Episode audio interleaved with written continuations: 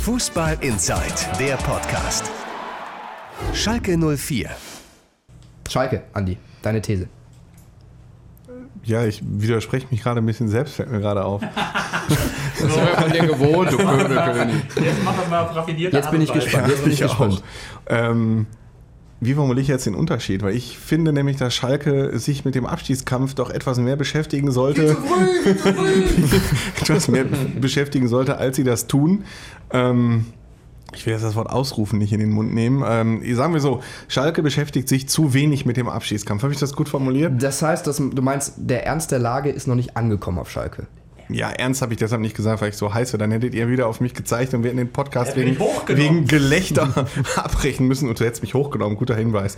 Nein, äh, also ich finde, Schalke unterschätzt die Lage gerade ein bisschen. Für mich ist das immer noch ein bisschen zu sehr, ja mein Gott, die Stürmer fallen jetzt aus. Und wir haben erst so und so viele Punkte, wir haben erst acht Tore. Aber das wird schon, wir erarbeiten uns ja die Chancen und äh, Aber Andi, das wir ist machen ja jetzt, das ja. Das ist jetzt und noch fast harmlos, wie du das, wie du das ausdrückst. So kennen wir dich gar nicht. Ja, warum nicht einfach mal sagen, Leute, die Situation ist ernst. Jetzt spielen wir zu Hause gegen, ja, Entschuldigung, jetzt spielen wir zu Hause gegen den ersten FC Nürnberg. Das ist jetzt nicht nur ein Aufsteiger, sondern das ist im Der Moment Tabellennachbar. ad acta ein Tabellennachbar und ein Mitkonkurrent. Und der- so der muss man den dieselbe- ersten FC dieselbe Nürnberg Punktzahl sehen. auch, ne? Der dieselbe Punktzahl hat, der, glaube ich, ein paar Tore mehr geschossen hat. Ähm, auch ein paar mehr Tore bekommen, das ist auch klar. Ich Mhm. Schalke erinnere mich an, an so ein Spiel in wegen- der Dortmund. Ähm, aber das ist aktuell ein Mitkonkurrent. Und ich bin jetzt wieder beim Thema Dreifachbelastung. Da kann Borussia Dortmund, glaube ich, noch ein bisschen besser mit umgehen als Schalke. So, und äh, Schalke kann möglicherweise in der Champions League überwintern. Während das für Borussia Dortmund relativ normal ist, wäre das für Schalke ein riesengroßer Erfolg, ähm, der dann dementsprechend sich auch in den Köpfen festsetzen würde. Und man wird viel zu sehr über die Millionen nachdenken, die man dann zusätzlich ausgeben könnte, ähm, als jetzt über die Situation in der Tabelle. Und da sehe ich echt die Gefahr. Und wenn ich dann so Weichspüler-Texte lese äh, über ein Interview mit äh, Ralf Fährmann auf der Homepage, ich habe es Sebastian vorgelesen, weil ich da auch nur gedacht habe, mein Gott, äh, also redet doch einfach mal Klartext. Sag doch einfach, die Du Situation auf der ist vereinseigenen- auf der vereinseigenen Homepage, ja. Ähm, also er war offenbar in einer großen Presserunde und äh, auf der eigenen Homepage wurde dieses Interview relativ komprimiert zusammengefasst mit, Fra mit relativ vielen Phrasen. Stimmt's oder bin ich hier der Einzige? Also unterstützt mich einer, sonst kriege ich wieder alleine hier Ja, einen es, drüber. äh, es tut mir physisch fast weh, aber ich unterstütze dich.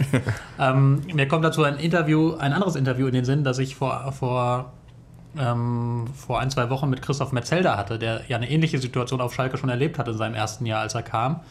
Als der Club in der Champions League eigentlich ganz gut mitspielte, aber in der Bundesliga äh, damals unter Felix Magath so richtig abgeschmiert ist. Und er sagte, er kennt das eben aus seiner Erfahrung, dass das eine total brandgefährliche Situation ist, weil du unter der Woche in der Champions League immer wieder, gute Spiele gemacht hast, wie Schalke ja aktuell auch, und dich so ein bisschen in, in so einer trügerischen Sicherheit wiegst. Ähm, du denkst, ja, so schlecht ist es ja gar nicht, wir sind ja gut, wir halten mit den Besten Europas mit, also ähm, Ja, kann Galatasaray, Porto, Lok Moskau. ja, oder, oder zumindest nicht mit den schlechtesten Europas mit ähm, und qualifizieren uns vermutlich auch für die nächste Runde. Also es ist irgendwie, es ist ja gar nicht alles schlecht, sondern, sondern äh, es funktioniert ja vieles.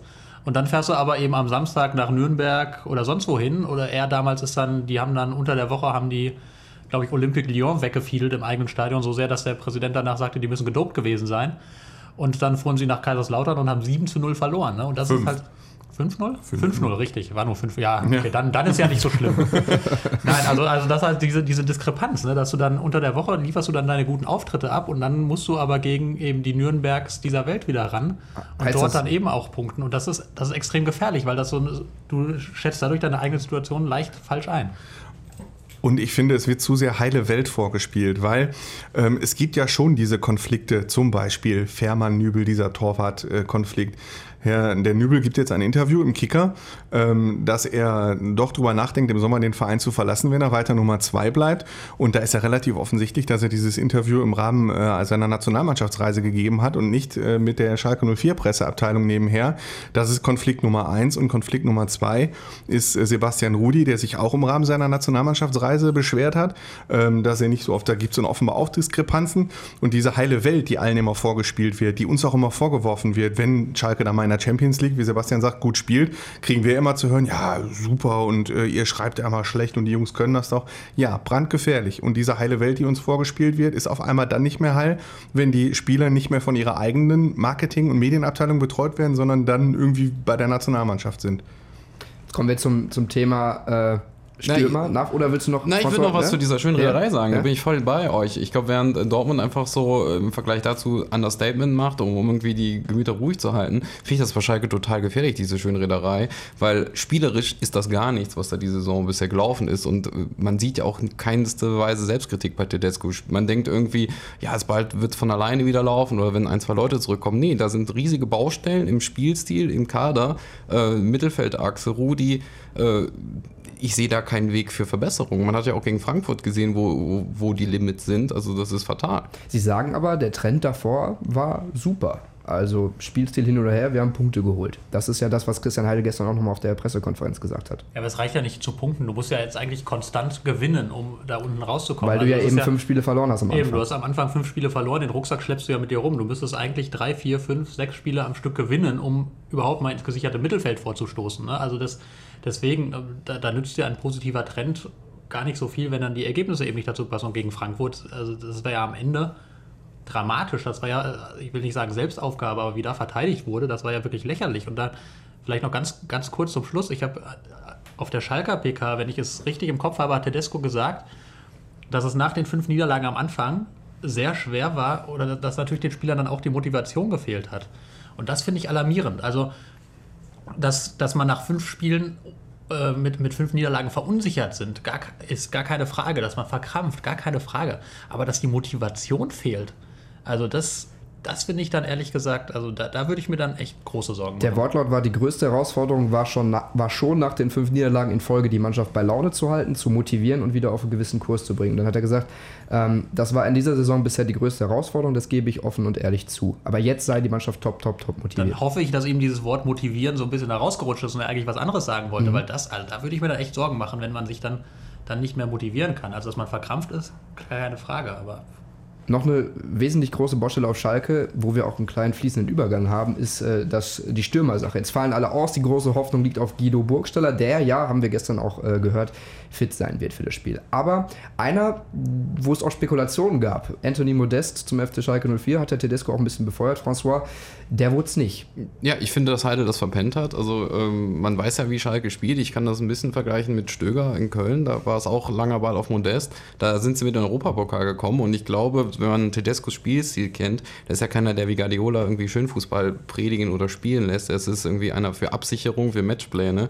Und ich glaube, dass gerade so, so ein Modeste jetzt in, nach dem Winter äh, Schalke total gut getan hätte. Jemand, der vorne die Bälle halten kann, der verwandelt, aber wo man hinten dann trotzdem äh, gut stehen kann. Da hätte Heidel sich viel früher mal drum kümmern können, weil Modest hätte da mit seiner Familie in Köln wohnen können. Schalke hätte die finanziellen Mittel gehabt, um äh, Köln auszustechen. Also das haben sie ganz klar verpennt. Haben Sie das verpennt oder war das nicht äh, eher, wenn ich mich richtig zurückerinnere, wegen dieser China-Sache, dass auch Schalke ähm, sich nicht so ganz rangetraut hat an diesen Transferstreit äh, mit den Chinesen? Oder? Das stimmt, die Chinesen haben ja auch schon Drohbriefe an andere Vereine. Äh, Ich glaube, hier äh, Galatasaray und so hat auch schon so, so ein Ding gekriegt, aber man hätte da ein bisschen vorfühlen können. Der ist so seit sehr, sehr langer Zeit, ist der da ohne Geld, äh, trainiert auch schon eine Weile in Köln. Da gab es genug Möglichkeiten, um da wirklich mal viel früher, als es jetzt letztendlich getan wurde, mal äh, Interesse zu hinterlegen. Und äh, Modest, man hat das ja auch in Köln gesehen, äh, dem großen Geld, äh, dem ist er ja nicht abgeneigt. Und äh, Champions League-Perspektive. Aber da, da stellt sich mir die Frage, also ähm, das wissen wir ja nicht genau, wie, wie gut ist dieser Modest überhaupt drauf jetzt nach dieser Zeit, wo er gar nicht gespielt hat oder in China gespielt hat. Ähm, ist er überhaupt in der Lage, einer Mannschaft sofort zu helfen? Also da muss man zumindest ja mal ein Fragezeichen hintersetzen. Und der hat jetzt lange in Köln mittrainiert, das heißt, da werden bestimmt viele Vereine hingegangen sein und sich mal ein Bild gemacht haben, wie ist er drauf. Und dass am Ende nur der FC zugreift und kein anderer, Unterstreicht, wie toll der das FC ist. nein, natürlich ist, natürlich ist der FC dadurch der weltbeste aller Vereine, aber es heißt vor allem eben auch, dass offenbar das Interesse ja an, von anderen Clubs jetzt auch nicht so ganz riesengroß war. Dann hätten die entweder alle gepennt oder vielleicht haben die da auch im Training gesehen. Das hat man So aber auch bei so Witzel gesagt vor der. Saison. Der kommt aus China, der Ja, kann der hat aber der hat aber immerhin eine WM gespielt mit Belgien und ist Dritter geworden. Das war ja jetzt auch nicht so schlecht. Ich würde das jetzt mal so sehen, ich kann François da verstehen, dass er sagt, Schalke braucht äh, vorne einen wie Modest. Ich würde das jetzt weiterreden und sagen, wie weit sind wir als FC Schalke 04 schon gekommen, dass wir sagen, wir brauchen Anthony Modest, um vorne, also der hat wirklich in China gespielt, der hat ein halbes Jahr gar nicht gespielt, der hat in der U23 trainiert und wir reden hier ernsthaft drüber und François steht mit seiner Meinung ja jetzt nicht alleine. Also es gibt sicherlich noch viele Fans, die sagen, warum haben die das nicht gemacht? So, aber wir sind bei Schalke jetzt in einer Lage, in der wir darüber reden, dass uns vielleicht Anthony Modest verstärkt hätte. Also ähm, da muss man auch mal viel eher über Personalpolitik nachdenken und. Ist das äh, für dich bedenklich, die Entwicklung? Ein bisschen, ja, sagen wir so, für Verletzungen, das muss ich auch mal zugestehen, kann ja keiner was. Aber so, trotzdem, ne? davor war es ja auch nicht gut. Nee, davor war es auch nicht gut. Äh, Hoffnungsträger Burgstaller, der bisher ein Pflichtspieltor diese Saison gemacht hat und nur wirklich seiner Form äh, massiv hinterherhinkt. Ähm, oder aber in den vergangenen beiden Jahren einfach am über, über seinem Limit gespielt hat, kann auch sein. Dem macht auch keiner einen Vorwurf. Der gibt sich nach wie vor Mühe und so und sag mal, ist halt der Guido und läuft halt nicht. Ähm, aber Ut, Embolo, da hätte halt wirklich viel mehr kommen müssen. Ut ist jetzt besser geworden. Das ist wirklich Pech. Ich habe keine Ahnung, ob der Schalke jetzt mit zehn Toren bis zur Winterpause da rausgeschossen hätte. Kann man auch jetzt nicht sagen. Aber trotzdem finde ich es bedenklich, dass man jetzt sagt, boah, hätten wir doch mal Modest geholt. Also, ja. Trotzdem, François, du sagst, Modest hätte alle Probleme von Schalke gelöst. Oder? Ja, vor allen Dingen schnell. Ja. Bei den taktischen Systemen, wie Tedesco spielen lässt. Fußball Inside, der Podcast. Noch mehr Fußball gibt's in unserem Webchannel Dein Fußballradio auf radioplayer.de.